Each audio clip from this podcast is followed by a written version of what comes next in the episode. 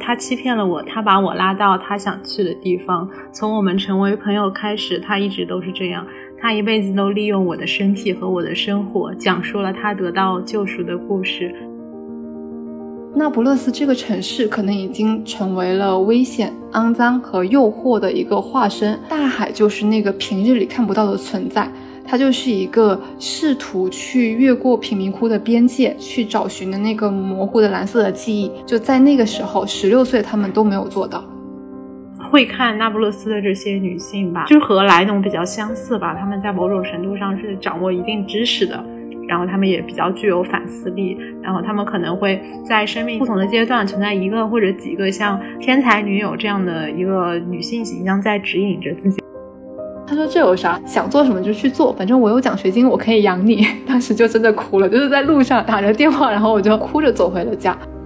明显感觉到那次沟通之后，我们的感情是有增进的，而且我好像也渐渐的更加能感知到人与人之间那种关系的美妙。受他的影响，我会想要说更加开放的、更真诚的去表达自己在一段关系中的需求。听众朋友们，大家好，欢迎收听字里行间 Between Lines，我是颠颠，我是随意。我和随意一直想要尝试录制一期只聊一本书的节目，但因为我们两个其实阅读的取向有那么一丢丢的偏差，我们也担心可能只聊一本书节目会比较单薄，所以就迟迟没有录。但最近呢，正好随意看完了《那不勒斯四部曲》。而我之前看这套书的时候也非常喜欢，先向不知道的听众介绍一下吧。《那不勒斯四部曲》呢是意大利作家埃莱娜·菲兰特的长篇小说。一共是四本，是我的天才女友新名字的故事，离开的、留下的，还有失踪的孩子。它的故事呢，主要是讲述了二战后的那不勒斯郊区有两个女孩，分别叫莱农和莉拉。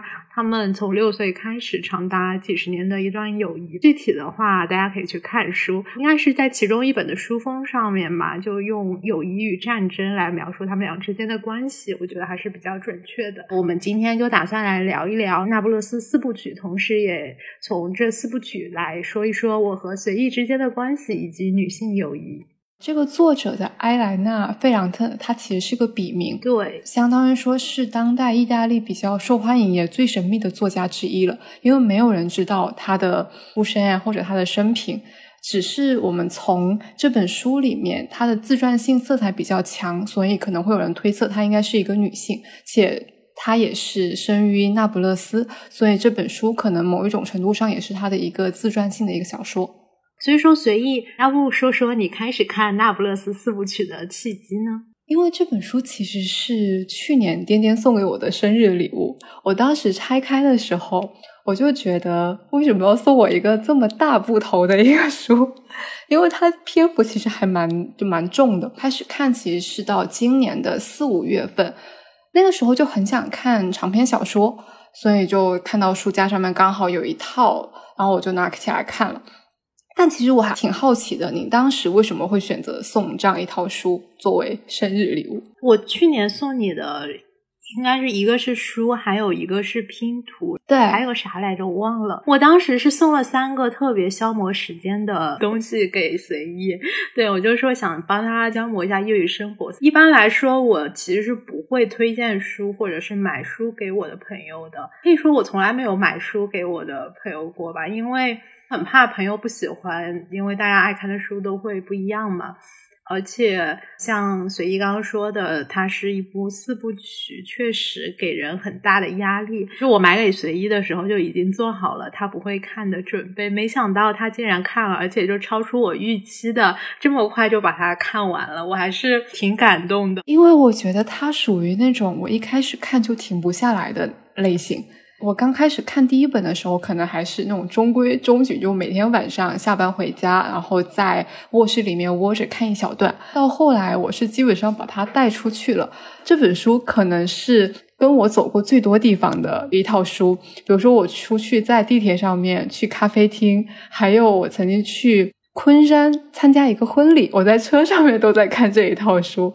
所以，我觉得它给我的一个。最直接的感受就是它会让人欲罢不能，你很想知道它后来发生了什么事情的一套书。像你刚刚说的，它是陪伴你走过最多的地方一套书，我也是这个样子。我开始看《那不勒斯》的时候，也是我另外一个朋友推荐给我看的，那时候应该是一八年，他跟我说的时候，中文版才出了前三部嘛。我就想说，我要等到它全部出完了之后再开始看第四部《失踪的孩子》。它应该是一八年六月份出来的，那时候我也刚好答辩结束嘛。然后看的时候也是断断续续的，因为我是拿 Kindle 看的电子版嘛。一开始我应该是在巴塞，之后就是我回杭州的飞机上面也一直看。回杭州之后，我又去越南玩，去越南的飞机上也在看。当时越南很多时候你从一个城市到另一个城市，我都是坐那个夜大巴嘛。我就在很多夜大巴上面也在看，再后来我就来了北京，我是在北京出租屋里面，反正就断断续续的看完。我应该是十二月十二号才看完，当时我还特别拍了一张他最后一页的那个照片，还发了一条微博。我想一下，我觉得我上次看这么长或者这么大块头的小说，可能是《源泉》啊。我那段时间就是会特别想看一些长篇小说，包括之前推荐过的那个《渺小的一生》。对，我觉得看长篇小说是一件很爽的事情，因为散文它其实就断断续续的，你什么时候停下来都可以。就长篇小说像是你真的跟着这个人物走完他的一生，特别像是这种时间跨度非常长的，从童年六岁开始到他晚年。这个时间跨度，你真的可以跟着里面的人物去体验、去体会他走过很长的这一段人生。之前随意跟我说他在看的时候，我们就已经敲定说看完之后要聊。那不勒斯四部曲和女性友谊了吗？但我没想到他看的这么快，这一天来的这么快。因为他当时说的时候，我非常忐忑，因为我们除了要聊书，还想聊聊我和随意之间的关系，包括女性之间的一些友谊嘛。那就像我刚刚说的，这本书是我的另外一个女性朋友推荐给我的。我在看的时候，也主要带入了我和我那个朋友之间的关系。今天要聊的时候，我就有一种莫名其妙的愧疚感，感觉我背叛了随意，好像我是个男的，然后我出出轨了一样。这不就是也证明了女性友谊之间的复杂性吗？对，然后我觉得很奇妙的就是他推荐给我之后，我又推荐了给你，就有一种由 A 传递到 B，再由 B 传递到 C。这么想起来也还是挺美妙的。我想起一件还蛮神奇的事情，我在参加婚礼那个酒店，那个时候离仪式开始还有很长一段时间，我就在看书嘛，就有一个女生看到我在看这本书，她很开心，然后她又说她也很喜欢这一套书，而且她觉得电视剧吧拍的也不错。电视剧也挺好看的，它的选角啊，还有台词情节都还是比较还原的。反正当时看完这四本书之后，我觉得有一个很强烈的感受，是一种怅然若失。嗯，它到最后，我会觉得它突然就停了，好像还有很多的谜团都没有解释，但它就停下来了。比如说莉拉其中的一个女主角，她消失了，那她现在在哪里呢？还有，他最后一个情节是他给莱农寄回来了两个娃娃，这两个娃娃其实本身应该消失了很多年的，就在童年那个时候就已经消失了。对，那他现在寄回来，就怎么可以寄回来两个娃娃？而且这个情节代表着什么？艾莱娜就把它停在了这里。对我可以给大家念一下，因为当时我正好拍了这一页，它的最后一页，他说的是。他也就是莉拉，他欺骗了我，他把我拉到他想去的地方。从我们成为朋友开始，他一直都是这样。他一辈子都利用我的身体和我的生活，讲述了他得到救赎的故事。然后最后莱农就说：“现在莉拉那么清楚的浮现出来了，我应该放弃继续寻找他。”我感觉就是莱农，他一辈子都在寻找莉拉，然后包括最后他也是在寻找真正的身体意义上、物质意义上面的失踪的莉拉。讲到这个，我觉得有一个比较特殊的点，因为这本书其实是从莱农的视角写的，而且他是以一个老年人在莱农主人公已经到了晚年的时期，他去回望这一生，在莉拉消失之后，他去回望。说我们从童年到现在发生了什么事情，所以它是一个非全知的视角。所以我在看的时候会在想，这其实不一定是事实。回忆本身也是一种文学加工，它很多的东西，包括最后刚刚你念的那一段结束，那其实这也是莱农的一种解释。比如说，我们会在想说啊，莱农好像从小到大他都在依附着莉拉，或者说他都在寻找着她。那这是不是其实只是他自己的一厢情愿？我觉得这是一种他的文学叙事一种特殊性所带给这个故事的另外一种解读。那你看完之后，你有什么印象比较深刻的情节吗？就在这本小说里面，因为它其实有四本嘛，其实我会更喜欢前面两本一点，就是从童年到青年那个时期，可能是因为后面太。压抑了或太憋屈了。第一本叫《我的天才女友》，讲的其实是他从童年到青春期，截止点其实就是莱农上高中，然后莉拉结婚。他是一个充满暴力的一个童年嘛。然后我印象很深刻的一点是，他们在小学毕业考试之前，莉拉和莱农约定了逃学，他们想要逃离这一片暴力的童年，走出他们居住的城区，所以他们两个就在那一天。欺骗了家里人，说有一个什么活动，他们就没有去上学，他们就直接一直往前走，一直向大海走去。一直走，一直走的时候，埃莱娜其实描写了很多的环境。从莱农的视角来看，有一种类似于前途一片光明的感觉，看着他所有的暴力的东西都在他身后逐渐远去，然后他能够目之所及的可能都是一个很明亮的未来。结果在中途的时候突遇暴雨。莱农可能还在想说，他其实可以继续往前走，但这个时候莉拉选择了放弃。莉拉就跟莱农说：“我们回去吧。”他们之间的对话就是有一种在相互的来回的拉扯吧。莉拉可能说：“我们回去吧。”然后莱农问：“那大海呢？”莉拉回答说：“太远了。”然后莱农问了一句：“那家呢？”因为家和大海同样远，下雨的时候，不管你是往大海的方向走，还是往家的方向走，你肯定都会淋雨。在这个时候，莉拉就会说：“我们还是回去吧。”她一直有一个想要往回走的一个念头。最后，他们两个就还是没有走成功，他就回到了那个充满暴力的童年。第一层，我觉得他可能是莉拉第一次反抗，是他们两个人首次想要逃出充满暴力的那不勒斯的第一次反抗。但是，第一次反抗的时候，莉拉选择了妥协，那是不是也代表着他后续的一系列妥协？到后面，他没有。她确实没有上高中，然后结婚、怀孕、生孩子的一系列，她其实是不是就在这一个没有继续走向大海的这个动作里面，可以暗示他们后来的一个发展？还有一层，虽然在这个情节里面，莱农扮演的角色一直是在说他自己想要一直走下去的，但我在想，这会不会是一种他后来回想这一段故事的一种美化？莱农他一方面很羡慕莉拉，也会觉得莉拉很有勇气，他想要去模仿她。但是在这里，反而这两个人的角色好像互换了，所以就有一种好像他前面描写的性格跟他这个时候做的事情其实就没有对应上的。所以我在想，这一段描写更像是莱农的一种自我暗示，或者是他对自己当时没有走下去的一种安慰和自我的说服。当时就觉得这一个片段非常的深刻，还有一个是很神奇的。我上次看了一本书叫《文学旅途》，很巧，因为这本书它其实是写作家跟地点之间的关系，它每一章都是一个著名的作家跟他写作有关系的某一个地点之间一段故事，然后里面就刚好有费兰特和那不勒斯。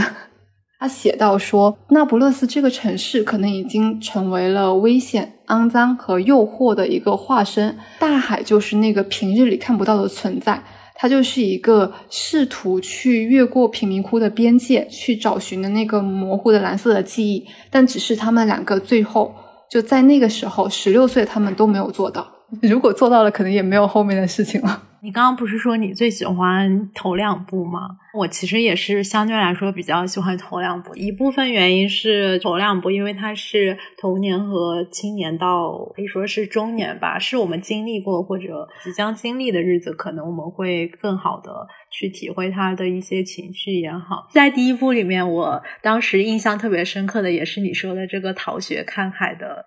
这个情节，我觉得是对他们俩将来的一个隐喻吧。一开始其实莉拉提出，甚至是怂恿莱农他逃学去看海的嘛，但是他最后却因为种种原因放弃了嘛，中途。然后莱农他才是那个突破了城区界限的人，就好像他最后才是那个走出那不勒斯的人，感觉像是一种暗示吧。另外一种解读，像你刚刚说和他之前的两个人的性格不是特别 match 嘛，就有解读说是其实莉拉并不是真的想去看海，而是当时莱农他可以上拉丁语课嘛，但是莉拉他家里人不让他去上，然后他只是对于莱农有这个机会有一些小小的嫉妒，所以说想让家人惩罚他。最后他们逃课回家之后，莱农不是被他父亲。大打了一顿嘛。第二天见面的时候，莉拉就问他说：“你挨打了？”然后莱农就说是的。莉拉就问他说：“那他们还让你去上拉丁语课吗？”然后莱莱农就说：“让啊。”其实，在小说的文本里面，莱农有这种猜想，但是他也替莉拉辩解了一下，说他可能只是担心。自己遭到家庭的责罚，所以说才劝他中途回去了。但是他其实，在剧里面，莱农是一个就是比较肯定的这么一个态度，觉得莉拉就是因为嫉妒他，然后来发出了这种疑问吧。剧里面和文本小说里面还有一个比较不同的差别，就在于刚刚说的，他一路走过去，不是有一条笔直的大道，可能走了三个多小时才会通往大海嘛？他们走过那条笔直的大道的时候，其实看到的是那不勒斯郊区一些比较肮脏不堪的人和事情，但是在剧里面其实是有一些美化的，比如说是。旁人有跟他微笑着打招呼，还是怎么样的？我们现在能够看到的所有的文本都是由莱农来讲的嘛？他如果说在书里面他会为莉拉辩解，或者是比如说你说在剧里面他比较肯定，就不管是哪一种态度都好，就也没有办法从莉拉那个角度来去追溯这一段故事。如果他是自传式的话。会不会真的存在那一个女生，然后她站出来，又以她的视角重新写了一套四部曲？在这个书里面，其实莉拉反而是那个从小写作天分可能更高的人，他从小就写出了蓝色仙女。如果他确实是自传性色彩比较浓的人，那就证明如果这个人物存在的话，他其实也是能够有能力从他的角度去写整一个故事的。你这个脑洞开的非常好，我觉得莉拉。他从莱农去上高中，他没有办法去上高中开始，他其实一直有暗暗的在嫉妒着莱农。他后面也有很多的情节都印证这一点，包括在第二部青年时期新名字的故事里面，我记得有一个情节是莉拉跟莱农去参加一个聚会，在里面的时候，可能很多的老师朋友都在跟莱农聊天，好像并没有人去注意到莉拉，也没有人跟主动跟他交谈。这个是跟他儿时的体会是截然相反的，因为儿时其实丽拉是一个非常漂亮、特别引人注目的一个人，而到后面上了大学，好像就她反差特别大，因为她没有上大学。我记得她书里面用了一句话，就是丽拉感受到了一种彻底的自我迷失。从这里也可以讲到，丽拉在跟莱农的相处当中，她是一个由自信或者有一定的优越感，到后面慢慢的自卑的一个过程。嗯，是的，我记得他在经历那场聚会之后，他好像就是和莱农回家的时候，他就以一种非常咄咄逼人的态度去攻击莱农，因为莱农在那次聚会上面，他可能表现的非常的融入当时的一个氛围吧，可以和大家一起侃侃而谈，讨论一些政治啊，各种左派右派的问题。然后莉拉当时好像是和。莱农说，他们一整晚都在鹦鹉学舌，其实根本不知道自己在说什么，相互之间也不理解对方的话。当时可能莱农觉得自己被莉拉冒犯到，但他没有意识到莉拉其实是因为自己没有办法融入当时的氛围而感到一种屈辱。一直到很久之后，莱农他才意识到，其实莉拉当时是像你说的，感受到一种迷失，然后它是一种。通过这么尖酸刻薄的来攻击他人的方式来化解他的一种屈辱，就是这个心态真的非常的真实。对，因为很多人，当你感受到自卑的时候，就会下意识的用自负来伪装。就没有办法接受自己比较弱的一面，就会伪装出来自己好像什么都懂，反之会去嘲笑别人。因为那一段刚好是说莱农讲了什么话，然后所有人都会欣赏他，他就说只有莉拉在讥讽和嘲笑我。就莱农他心里面还是很在乎莉拉的看法的，可能莉拉的一些判断，甚至于比其他人的反馈他更加看重一些。是的，而且我觉得，虽然说莉拉当时她可能是整个人处在一种特别紧绷、反击性很强的状态，但是莱农可能在很多年之后，他意识到莉拉当时说的其实某种程度上并没有错。她不是结婚之后，她婆婆家全家都是知识分子嘛，然后她也逐渐意识到这种知识分子的虚伪，或者说是呃局限吧。我当时是觉得，因为我自己。崇拜知识的情绪非常强烈，像是一种虚荣吧，就渴望可以说一些很漂亮的话，然后让自己显得更加聪明。但很多时候你也分不清你到底是不是真的理解了他，然后去说一些特别宏大的东西。你也不是从自己的生活出发的，他你说的那些东西其实和你的体验根本没有什么关系，只是一种鹦鹉学舌。有可能，我觉得还是需要尽量去避免这种倾向。然后讲到知识分子的局限，我还有一个印象比较深刻的片段，其实是在第三部，就已经是中年阶段离开了留下的这一部里面，莉拉她因为已经其实进了一个工厂，她在工厂里面承受着不公的对待嘛，很多的知识分子他就会说可以去帮助他们。但那种帮助，就莉拉当时她其实是比较抗拒这一种帮助，因为这种帮助，说实话更像是一种不了解实质的帮助，而且它甚至会让身处其中的人处境更加的糟糕，比如说。他们当时跟丽拉了解了一些情况之后，他就写了一些宣传册，说这个工厂里面，比如说呃薪水没有照常发，或者他的有一些暴力的行为，有一些对职工不道德的行为。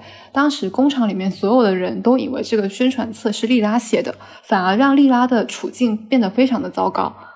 所以我当时就在想，很多的。一种从高往下、一种俯视角的帮助，其实对于身处其中的人是没有真正的好处的，也不能说伪善，但它确实是一种无用的自我感动式的帮助。前阵子不是有一个还引发。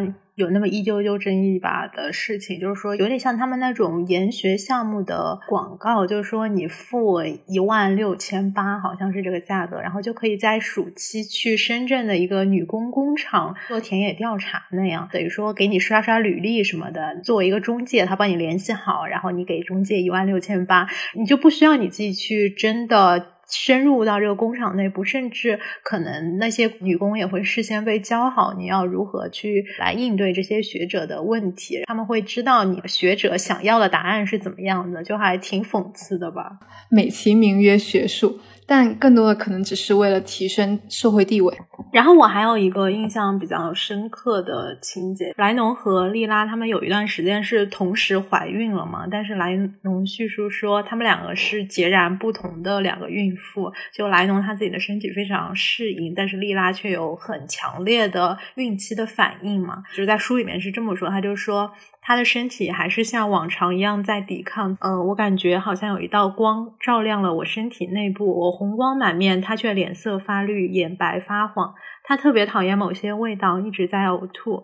就是他们两个其实各自怀孕的这个感觉是彻底相反的。莱农比如说会说我已经到第四个月了，莉拉就会说我才到第四个月。然后我当时看的时候，我就带入了我自己，因为我一直是我朋友中身体比较健康的那一个，可能是我自己作息比较规律，然后吃的也比较好。很明显的例子就是我平常来姨妈，我都基本不会痛，但我的好多朋友他们都是要吃止痛药的那种，包括他们。胃痛啊，肠胃啊，也就是基本上很多人都不好。推荐给我这本书那个朋友嘛，然后他就是其中一个特别明显的代表。我就觉得他像莉拉一样，神经上特别敏感和脆弱，然后情感的情绪的起伏也特别大。就我认识他以来，他就不是在崩溃，就是在崩溃的路上。我和我的朋友们相比，就是一个粗线条，真的，我就觉得你这种代入感特别强。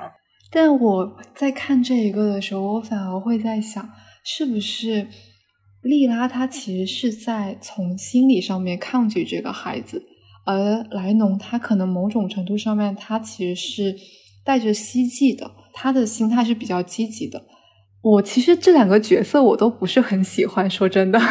嗯，先讲莱农，我觉得她虽然说她其实是一个算是独立女性的代表吧，在那不勒斯那个地方，女性的地位其实很低，所以她尝试自己读书，然后去外面上大学，参加政治活动，比较频繁的参加一些社会劳动。但是我始终会觉得，她很多的自主的尝试都是为了别人。就像她有一句话是说：“我的整个生命只是一场为了提升社会地位的低俗斗争。”他的出发点都是为了获得认可，比如说他跟尼诺，他的白月光，他从小到大喜欢的一个男生，跟他相处的时候，他就会很特意的去选择一些话题跟他聊，他所表现出来的好像都是为了取悦这个男生。然后莉拉，她其实是对婚姻或者对于养育一个新的生命是没有希望，或者说没有一种欲望的。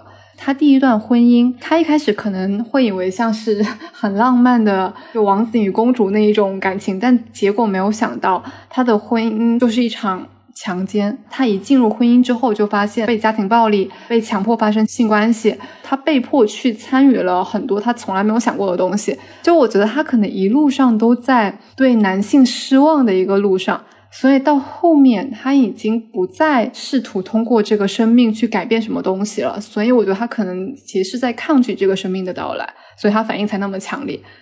我觉得你说的那个莱农。就是他确实可能很多事情都是并不是自主出于自主的愿望去完成的，但是我觉得可能也应该理解一下他这个时代背景的局限性吧。因为当时不是在二战之后嘛，我觉得他已经能有这种行动力已经非常了不起了。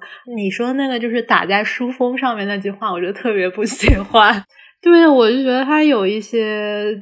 错误的概括性的误解了莱农的一生，或者说是从他自己口里面说出来，是一种他对自己人生的反思吧。但我觉得实际上并不是这个样子的。然后莉拉，我觉得。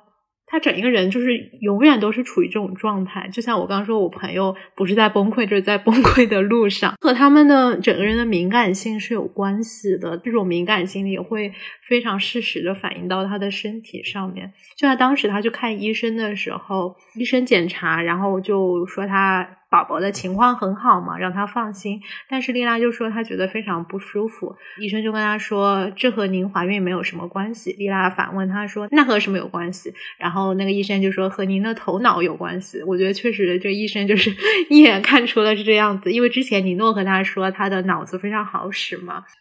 我最不喜欢的一个情节是，嗯，是什么？尼诺跟丽拉之间的关系，这个三角恋是我最不喜欢的一个情节。莱农是从小就喜欢尼诺，然后尼诺跟莉拉从小的时候看起来好像没有什么关系，所以他们两个的琢磨也很少。有一次，他们三个同时去一个海岛上面度假，尼诺就突然说他从小就喜欢莉拉，莉拉跟尼诺就突如其来就陷入了爱河。我很不喜欢这种。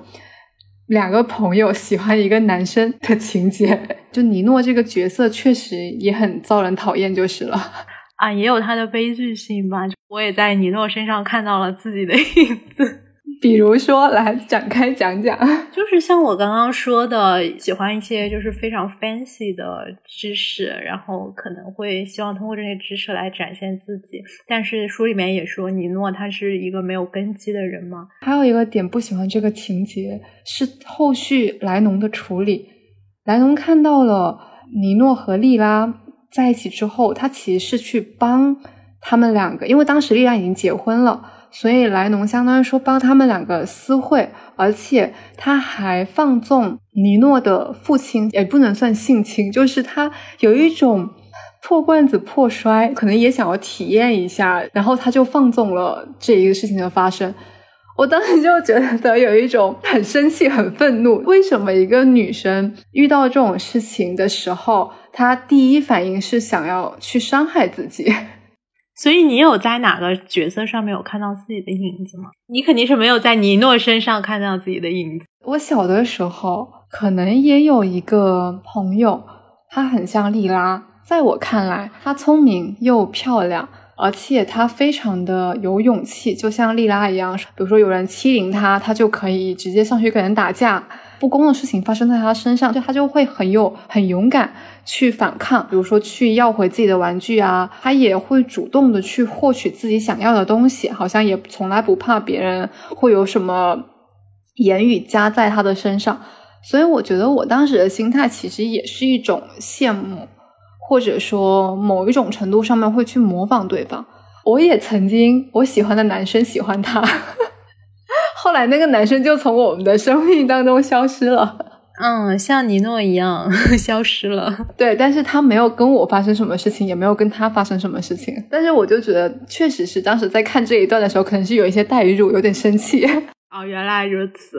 我看的时候也一直带入的是莱农，我把我那个推荐给我那个朋友想象成莉拉，我就觉得她像莉拉一样，就是充满着力量，就像你说的，就是有一种要自毁的倾向，好像随时都要爆发，然后随时就要毁灭了那样。就看完之后，我有一次问他说：“你带入的是谁？”他就非常理所当然的跟我说：“当然是莱农啊。”我没有告诉他，我想象中他是莉拉，就怕他骄傲。我当时就意识到，可能大部分看这本书的女性都会带入莱农。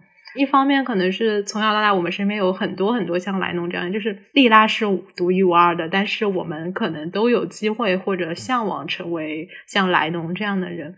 不是莉拉是独一无二的，是从很多的莱农出发，他塑造的那个莉拉是很千篇一律的。对，可能每一个女生心中都有一个像莉拉那样的形象存在，是这样。我还觉得，就是可能像会看那不勒斯的这些女性吧，她们有一些共同的特征，她们可能都就是和莱农比较相似吧。她们在某种程度上是掌握一定知识的，然后她们也比较具有反思力，然后她们可能会。像你说的，会在生命不同的阶段存在一个或者几个像天才女友这样的一个女性形象在指引着自己。我觉得唯一的差别就是，我们可能没有莱农那么。勇敢的去剖析自己的内心吧，所以说大家才会喜欢这本书，觉得他说出的一些阴暗也好，大家平常不愿承认的，但是确实存在的小心思也好，是非常真实的。其实它是两个人之间的一个友谊，但他们之间的关系可能是一种超乎友谊的一种混杂就，可能是有一些是爱，然后也有一些是恨，就爱恨交织的一种关系。终于要进入友谊趴了，是不是？就是下面就要开始扯头花的阶段了。嗯，先来一点稍微 soft 一点的内容。你有没有在友谊中体会到过那种特别爱你的朋友啊，被你的朋友感动的那种感觉？哎，那还是那个莉拉的朋友，就我刚刚讲的。嗯，不是我。那我收回我开头说，就有一种出轨感的 感觉。你说。就他是我的发小，我们小学五年级的时候吧，呃认识的。我觉得他其实一直很优秀嘛。他就是我上次跟你讲，他本科学的特殊教育，现在在英国读研。我之所以突然想起这个事情，是因为我在翻我的极客动态，就搜关键词“朋友”，看会出现什么动态。我就看到一条动态，是我去年刚刚跟我领导提完离职。就给他打电话，我就问他说：“我说你有没有想过自己十年后会是什么样子？”就我当时其实是处于一个比较迷茫的状态。当时其实不是我想要离职，但我其实并不知道自己想要的未来是什么样子的，或者我想要一份什么样的工作，我想要过什么样的生活，处于一种觉得人生毫无意义。他的回答是。他说：“别说十年后，我都想要退休了。比如说，我会继续读博，然后回国就当老师。我会在高校里面就继续研究他那个我那个课题，研究他喜欢的领域。到退休了之后，他就去支教。我听完之后，我就跟他讲说：‘我说你怎么能够这么清晰呢？’因为我当时给他打电话，我其实就是想要听到一些比较。”肯定的答案。我当时很想要知道有没有什么人，他对自己的未来、自己对自己的规划是非常肯定的、非常确凿的，所以我就打给了他。然后当时听到的时候，我有一种很想哭的冲动，就不知道为什么，在最迷茫的时候，可能真的需要有很多。外界的东西告诉你说啊，好像真的有一些是很肯定的东西存在的，只是我自己还没有罢了。后来我们又聊了一下近况，我就跟他讲说，我好像既不喜欢自己做的事情，但是我其实又并没有勇气从零开始。比如说，我其实并没有勇气说我放弃掉所有，我就去读书呀，或者我就去做书店店员，类似于这种很跨度很大的角色，就特别怂，他就特别稀松平常，说说这有啥？他说你就想做什么就去做，反正我有奖学金，我可以养你。当时就真的哭了，就是在路上打着电话，然后我就哭着走回了家。两方面吧，一个就是真的会觉得能够感受到一种。他对于未来的确定性给我的一点不能算算是启发吧，可能就是纯粹是一种情感上面的一个震撼，还有一种就是陪伴感。我说的是你，但我听完你这个故事，我不想说了。我觉得是，其实不是一个时刻吧，就是有两种情况会觉得特别感动，一个是你发现你可能平常说的话。和你的习惯，对方都认得，都记得。你可能只是随口一说，但对方都有好好记在心里这样子。然后他就在生日送礼物的时候特别明显，就是你可能在收到礼物的时候，发现对方真的有非常认真的在挑选。我不知道大家会觉得。送礼物是不是一个负担？给某些人送的话，确实是我和我有的朋友都会说，我们今年就互相抵消吧，懒得挑啊。但是我觉得在给自己比较好的朋友挑礼物的时候，其实更多是以一种特别欢心，然后有点期待的情绪去挑，就会想说啊，我送的这个他会不会特别喜欢这样子。然后特别犯规的是，我跟随意之间互相送礼物的时候，每次都会。附一封信嘛，看他的信我就会经常看哭。我不是前阵子刚生日嘛，然后我看的时候又看哭了。然后有时候给你写信的时候，我写着写着也会写哭，哭点就很奇怪。像今年你给我写的时候，你开头不是会写那个阿敏吗？广东话就是一个口一个呀。然后我看阿敏的时候，我就有点想哭，因为好久没有看到这两个字。死了，包括你中间说的一些话，还有你最后不是说愿我们年年都有今日，岁岁都有今朝嘛？我都觉得非常好哭。嗯，对啊，就是年年都有 今朝。啊那我还是要说，我觉得你每年送的生日礼物是我最期待的礼物，也是我最喜欢的礼物。应该是前年给我送了那个大白兔的护手霜，我觉得好好用，那个味道特别好闻，特别甜。还有就是。嗯，可能你发现过了很久很久，你们就还是非常契合。我们平常虽然就不会交流这方面的话题，但是我们可能还是都会关注在一个领域，然后认同一样的想法。我其实跟你的想法是有点类似，就因为下面有个问题，不是说如何定位对方在自己生命当中的位置吗？我觉得我们可能是那种精神世界比较契合的，因为有很多的关系，它可能会是对人不对事。我只要认准你这个人，其他就是你的三观怎么样，我都可以不在乎。真的有这种关系，亲密关系存在吗？那那个人得长得多帅呀！所以我们的关系的密切或者逐渐的深入，建立在我们很一致的三观上面。很多的事情，包括很多的公共议题啊，或者是文学上面，都很相似。像你刚刚讲的，就很多时候我们可能之前都没有聊过，但是一到这个事情，就会发现，哎，其实特别像。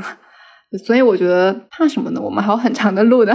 我们已经进入那种老夫老妻的状态了。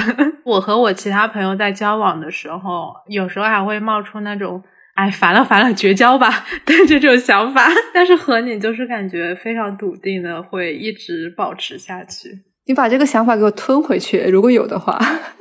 所以在从小到大的过程中，你有没有在友谊当中体会过，比如说嫉妒？或者像莉拉和莱农之间的这种，算是被爱包裹着的恨，还是被恨包裹着的爱？我觉得我没有哎，但是我在友谊中经常体会到一种非常强烈的占有欲啊！我也会，就把交朋友当做跟谈恋爱一样，我会非常非常希望对方是把我放在第一位的，我一定要是他朋友中他最要好的那一个。如果说他突然和别人走的特别近的话，我就会有点难过，有点嫉妒。不是说他不能有别的朋友，但是我会想要他有一个明确的信号，表明我是不同的，或者说我是最重要的。有一次。我的一个朋友，嗯，叫他小 A 吧，那，我就把另一个朋友叫他小 B，我就是把小 B 介绍给了小 A 认识。我也不知道我当时为什么要这么做。后来我就发现他们两个越来越好，哇！我当时可是太生气了，就是就生气到要爆炸。现在想想还是挺幼稚的，但我觉得我也会，我会觉得你是我介绍你们两个认识，你们出去玩怎么可以不带我？我觉得他们越走越近，是因为我非常难约，你知道吧？我就觉得他们俩走到一起也怪不了别人，只能怪我自己。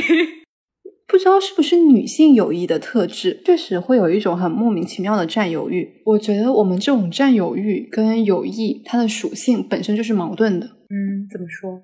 友谊它本身可能就是一种比较顺其自然的关系，它不像亲密关系是一对一的，或者是像更深层次的亲密关系，它是有一种契约连接在的。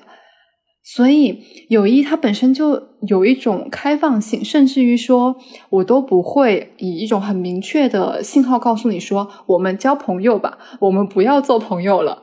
它不像 谈恋爱，说我们在一起吧，我们分手吧，它没有这种很明显的界限，反而会觉得说我自己要求太高的话，好像不是很合理。这种心理会导致了我在。跟朋友相处之间一种别扭，我其实有需求，比如说像你刚刚讲的，我有需求，你把我当成你最好的朋友，你把我当成你的唯一，我又会反过来反思自己，我会觉得说自己这种要求很不合理，进而我不会去主动的说出自己的需求，再进而你 get 不到我的需求，那我们就 慢慢的就远离了，这是一个我。就一直在反思自己特别不好的一个点。我觉得我是一个严以律己、严以待人的那种，就是我也会坚决把对方当做第一位。我很长一段时间里，就是我某一个阶段就一定会有一个最好的朋友。比如说，我初中有一个初中阶段最好的朋友，到了高中那个最好阶段的朋友，就是他就不会成为我最好阶段的朋友。就我会有一个高中阶段最好的朋友，到了大学会有一个大学阶段最好朋友。我一直是这个样子的。我又想起之前说，朋友很多时候是特定的时间段、一些客观的缘分导致的。所以，当那个缘分消失了，比如说像同桌呀、邻居啊这种关系消失了之后，你们的关系可能就会慢慢的远离或者淡掉。我在大学之前一直是这个样子，所以说我没有什么发小啊什么的。然后我之前的朋友都。淡掉了，你成为了那个改变这一现状的人。但是我不知道是因为到了大学之后，我的三观变得稳定了，还是说我自己对待朋友的，就是对待关系更加更加懂得的如何去维系和处理关系了。就是还是有积累一些朋友，不再会像以前一样说，到了高中我的初中朋友就不见了，到了大学我的初高中朋友就不见了这样子。但我觉得还有一个可能性，是因为走出学校之后。交朋友就变成了一件极为困难的事情。之前不是有个辩题说，你觉得同事可以做朋友吗？我当时的答案是，我觉得离职之后可以。但我的之前一个朋友就是同事，我们现在也非常要好。嗯，我觉得还是可以的，你要有信心。嗯，我觉得还是因为没有遇到对的人。那我觉得你是不是也不像是会去主动挽救一段友谊的人？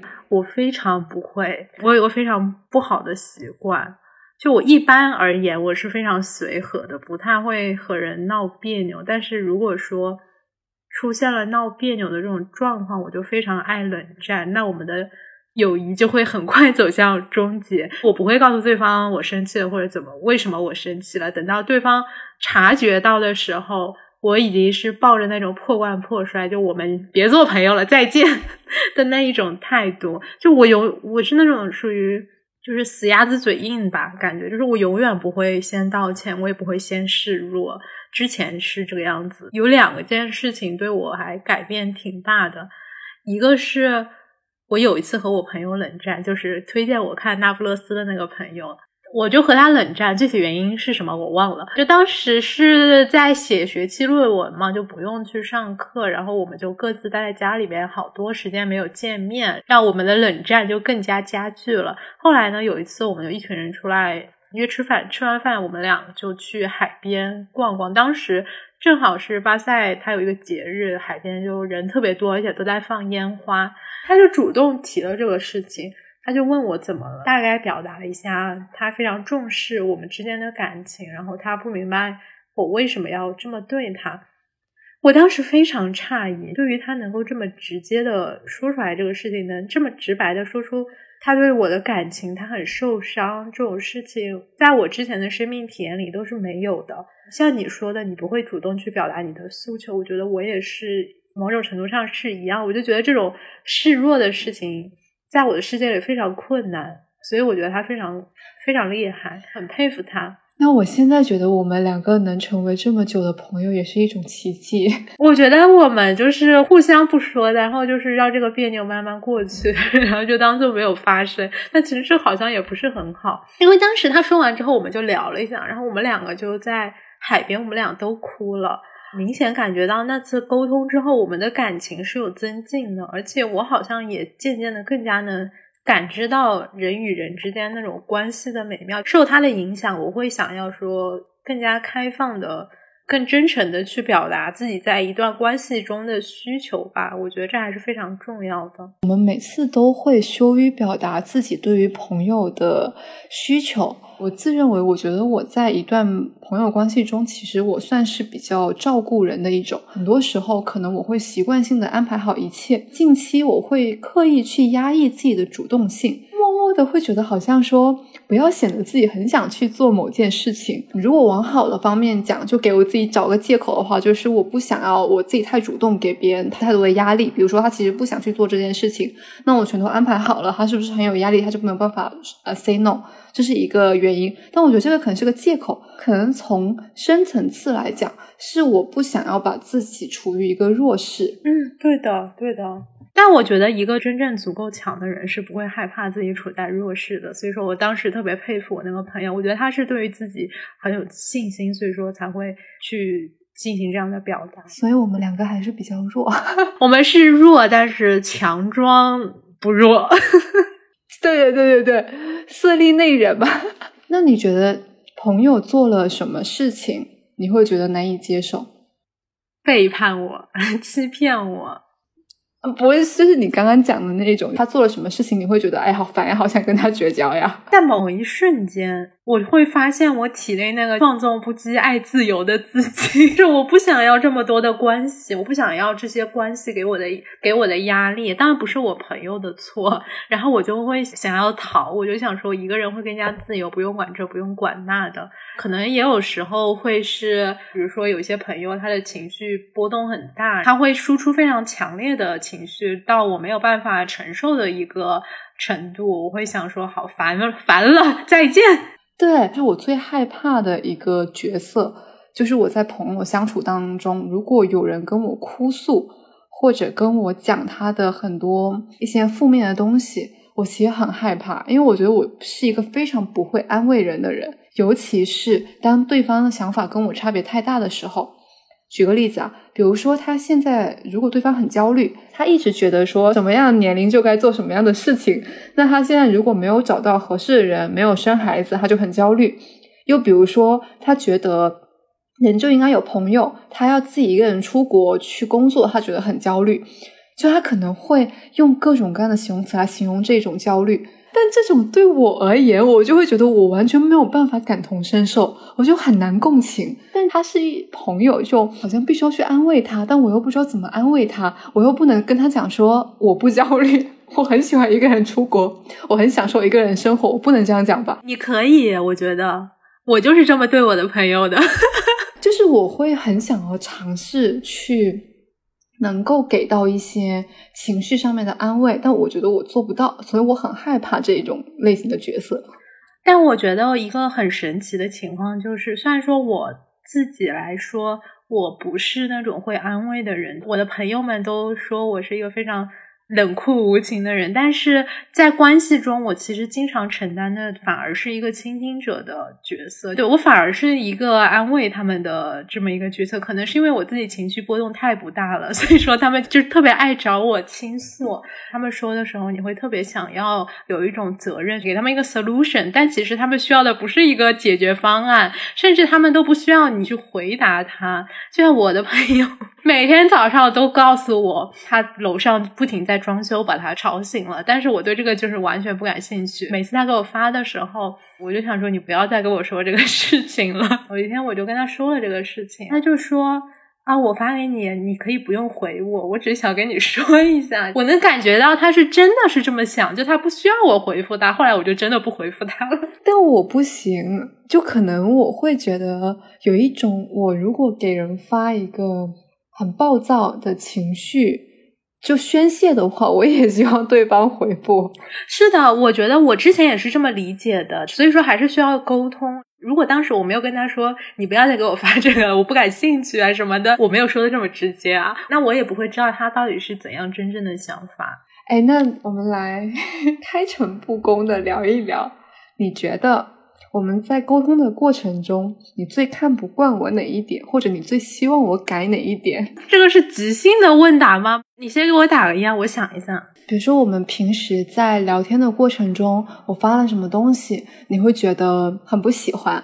哦，我想起来了，你给我打三个问号。你说了之后，我挺少打的，最多打一个。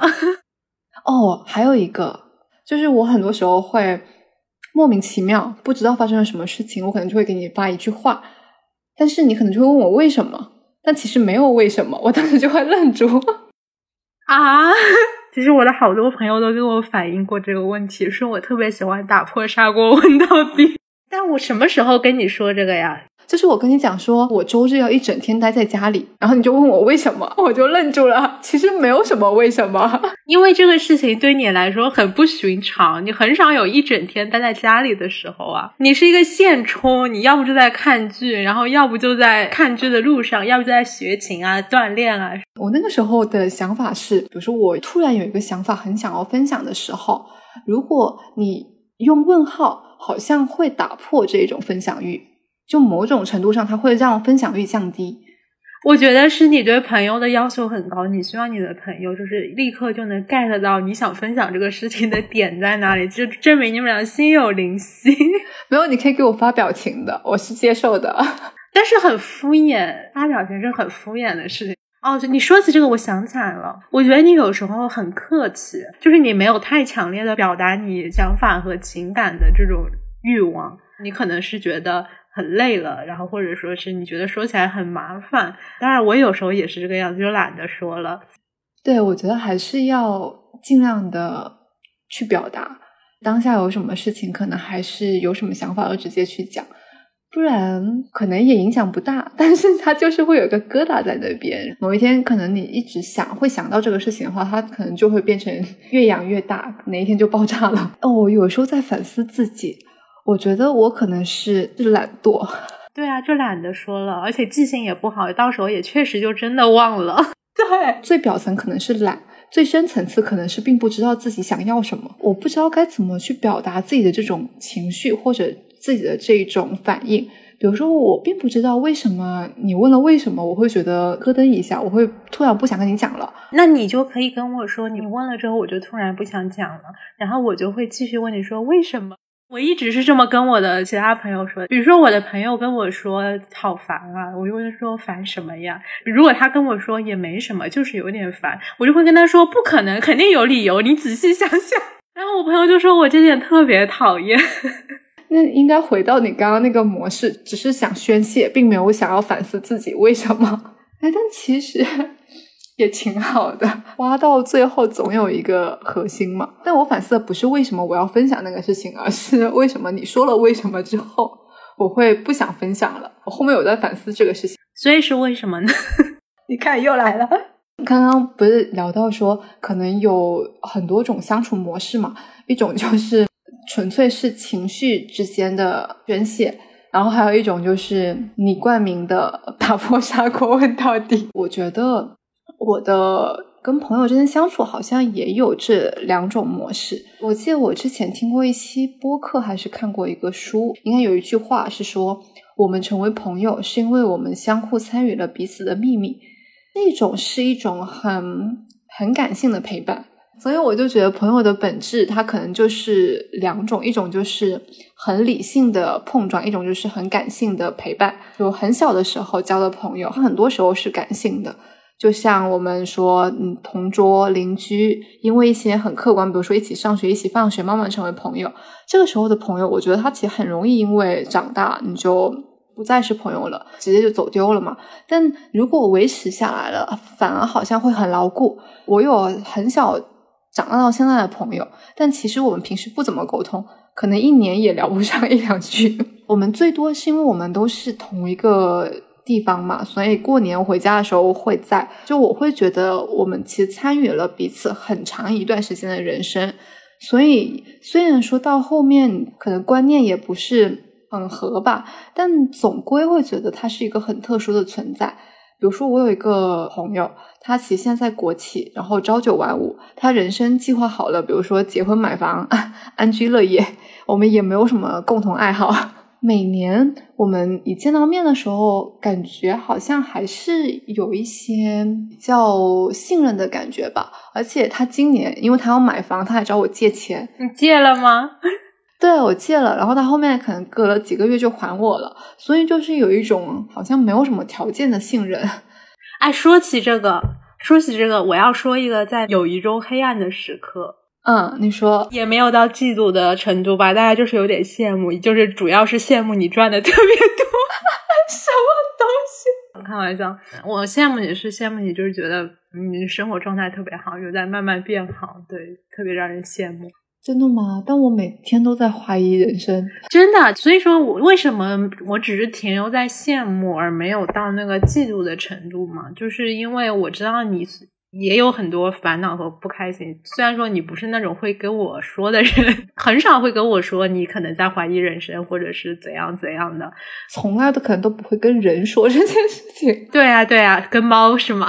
对。但是我还是能稍微有一点感知到，所以说我可能虽然羡慕你赚的多，但是我还是就没有进化到嫉妒的那种程度吧。而且我觉得，就我知道你一直非常有努力的在生活和工作嘛，我就觉得。你现在得到的一切都是你应得的，所以说不会觉得嫉妒吧，最多就是责怪一下自己太懒了。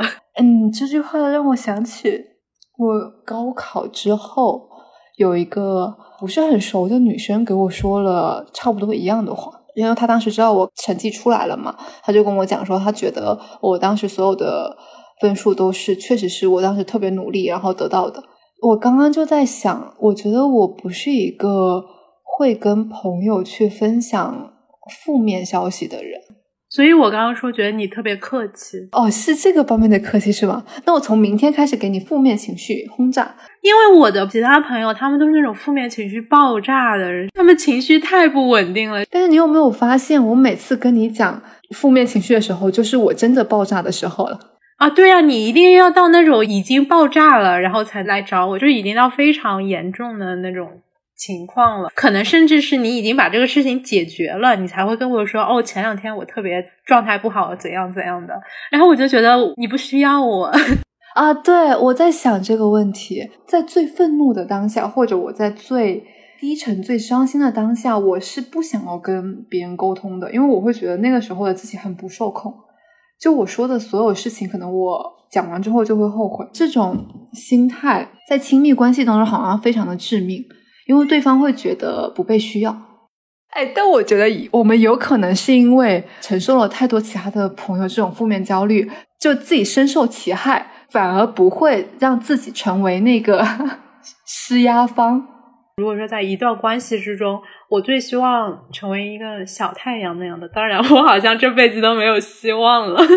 但我觉得小太阳需要太多能量了。对，但是有些人他就是一直会有这样的能量，他不会是那种强撑着充满能量，就说我今天一定要元气满满。他就是确实具有这么多的能量，我就特别羡慕那样的人。我觉得我是那种一直在克制着，让自己不要变成压垮别人的稻草，不要说给别人带来光芒了。我只是不想要自己去压垮别人。不会，你离压垮我还远呢，你根本没有给我施加任何压力。但是你最近就是有一种紧绷，但是要强装不紧绷的这种状态，主要是希望自己伪装多了之后，真的可以到达那个状态。不是有一句话吗？Fake it until make it。祝你早日实现。那你觉得我们四十年之后会变成怎么样的关系？我连自己四十年之后。还在不在世我都不知道。嗯，对自己有点信心好吗？现在的平均寿命应该足够你活到四十年之后。我真的完全不害怕死亡。我在武功山上面的时候，我甚至觉得掉下去也没什么关系。但有些时候，我又觉得我还挺怕死的。戴口罩呀，不去什么聚集的地方啊。然后我又想起一个点，在《那不勒斯四部曲》的第一本序言，就是莉拉消失了。莉拉的孩子去找莱农，问莱农知不知道莉拉在哪里。预言里面有一段话，莉拉她会做好所有的准备才选择消失。他会抹掉自己在这世上所有的记忆，他也不会让他身后的人去需要为他做什么事情。他写的是，他想从人间蒸发，他想让自己的每一个细胞都消失，让关于自己的一切都无迹可寻。当时看到就类似的表达的时候。我就觉得，可能这就是我的状态。我会希望我死的悄无声息的。我对我们四十年之后，我想象的是，我们不是快七十了吗？我觉得，如果你没有结婚的话，我们可能会在退休之后完成我们要合租的愿望，再养几只猫。哎，那我觉得很好，这个状态是吧？是不是不想从武功山上面跳下去了？然后你刚刚不是说？莉拉在它消失之前会抹去在世界上所有的痕迹嘛？就想起我之前我去西班牙的时候，我寄存了一本西汉词典在你那里。当时说等我回北京的时候找你拿，但是我回国的时候你已经去上海了嘛？后来你就寄了一箱子的东西给我，除了那本词典，我当时不让你去麦当劳帮我吃一个那个梅西的挂件。哦，对对对，还有一个冰箱贴，还有一罐猫罐头。当时我就觉得你好像见证了我人生大部分的故事嘛，我就想说，等我们老了之后，谁先走了，我们不是住在一起嘛？然后另外一个人也会整理出一箱子有关对方的东西，然后就像莱农，他不是把那个箱子都推到河里面去吗？就是，然后我就会把对方的一箱子东西全都烧掉或者埋起来。那我们还会在 Coco 那一个世界里面相遇，可能到很后面，也不知道我们这个播客可以做几年，做七十年。对，只要我们还是朋友，我们就会一直做下去。这个 flag 立下来了，好大一面 flag 呀！好的，那我们这一期是不是就差不多了？希望大家都能在对的时间 遇到对的朋友，在每一个想要吃东西的时候都有朋友陪，想要去哪里玩的时候都有朋友陪。反正，在每一个你需要朋友的瞬间，都有朋友陪在你的身边。像我们两个急需要改变的一样，都可以主动的去跟朋友说出当下的想法，不要藏着掖着了。对的。好，那我们这一期就到这里结束啦。好，下期见，拜拜。亲爱的，你现在走在哪儿？我有些悄悄话，想穿过夜色抱你啊。我也有孤单的小尾巴。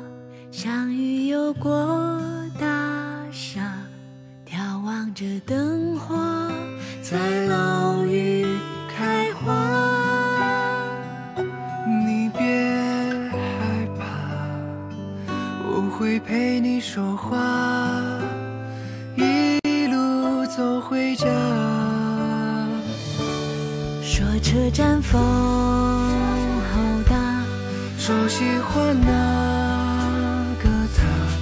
说奶奶的手帕藏着给你的糖，说深夜路灯下你影子像小马，说远方好远啊，然而今天也很。